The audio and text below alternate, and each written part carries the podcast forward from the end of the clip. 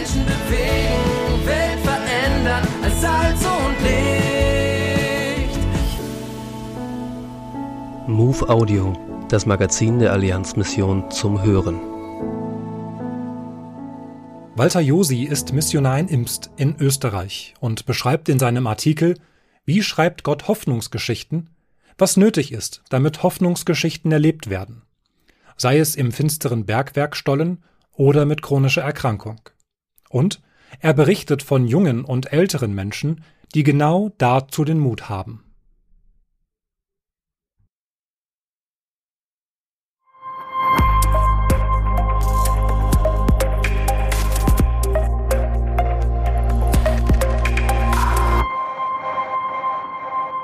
Tapfer kann man nur sein, wenn man vor was Angst hat und es trotzdem tut. Der mutigste von allen ist immer der, der etwas mit der meisten Angst tut. Mit diesem Satz schickten wir im Juli rund 30 Kinder unserer Pfadfindergruppe in einen alten Erststollen, der vor 400 Jahren von Bergbauleuten gegraben wurde. In dem Stollen war es kalt, dunkel und eng. Teilweise musste man auf dem Bauch kriechen, über dunkle Löcher balancieren und durch Gänge gehen, in denen sich ein Erwachsener nur knapp umdrehen kann. In einer Höhle tief unten im Berg blieben wir stehen. Der Leiter sagte, alle Taschenlampen aus. Man sah nichts mehr. Dunkelheit. Die Kinder rückten nah aneinander, um zu spüren, dass sie nicht allein in der Dunkelheit stehen. Mit einem Zischen flackerte ein Streichholz auf und eine Kerze wurde entzündet. Das Licht schien in der Dunkelheit und erhellte die Höhle. Beeindruckend, was eine Kerze in der Dunkelheit für einen Unterschied macht. Auf einmal konnte sich jeder in dem Stollen gut vorstellen, was Jesus für einen Unterschied in dieser Welt macht. Dann werden Kerzen ausgeteilt und jedes Kind darf symbolisch seine Kerze bei der Kerze Jesu entzünden. Auf einmal ist man selbst Licht selbst Hoffnungsträger an einem solch düsteren, kalten und unangenehmen Ort. Deswegen sind wir hier, um Hoffnung in diese oft hoffnungsvolle Welt zu bringen. Jeder sehnt sich nach einer persönlichen Begegnung mit dem lebendigen Gott. Jeder möchte gesehen werden.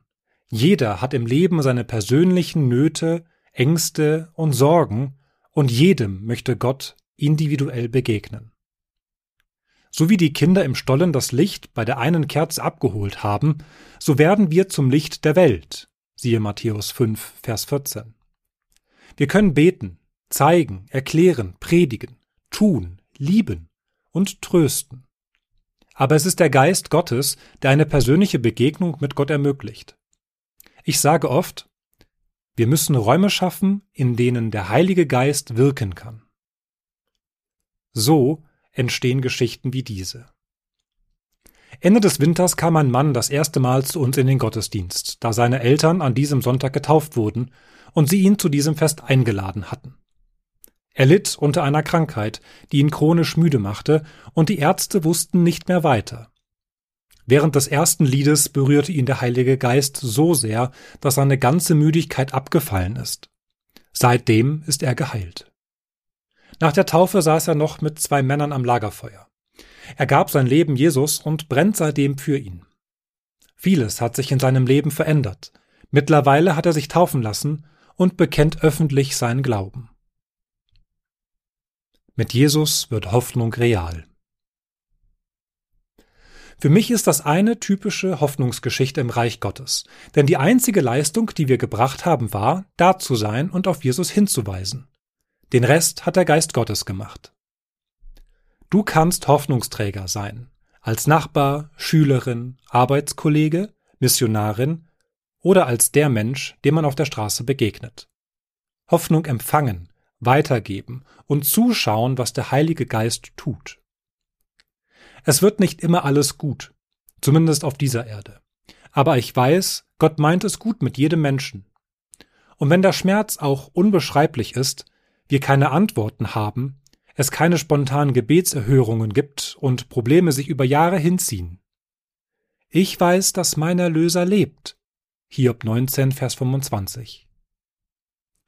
Auch in dem Leben des Mannes ist nach seiner Heilung und dem Glaubensstart mit Jesus nicht alles in bester Ordnung. Er entwickelte eine extreme Dyskalkulie und konnte keine Zahlen mehr lesen. Aber er war nun nicht mehr allein. Er wusste, Gott sieht ihn auch in seiner neuen Not. Er war nun umgeben von Hoffnungsträgern, eingebunden in die Gemeinde Gottes. Immer wieder hört er Hoffnungsgeschichten anderer und wird daran erinnert, Gott ist meine Hoffnung. Inzwischen hat er erneut Heilung erlebt und stellt sich weiteren Herausforderungen in seinem Leben. Mit Jesus wird Hoffnung real, und ich merke, oft braucht es Mut dazu, Hoffnungsträger in der Dunkelheit zu sein. Aber Geschichten der Hoffnung entstehen nur, wenn Menschen bereit sind, sich verwenden zu lassen. Wie die Kinder bereit waren, in den Stollen zu gehen und zu sagen, ja, dieser Herausforderung stelle ich mich. Die aktuelle Ausgabe der MOVE abonnieren oder online lesen unter allianzmissionen.de-MOVE.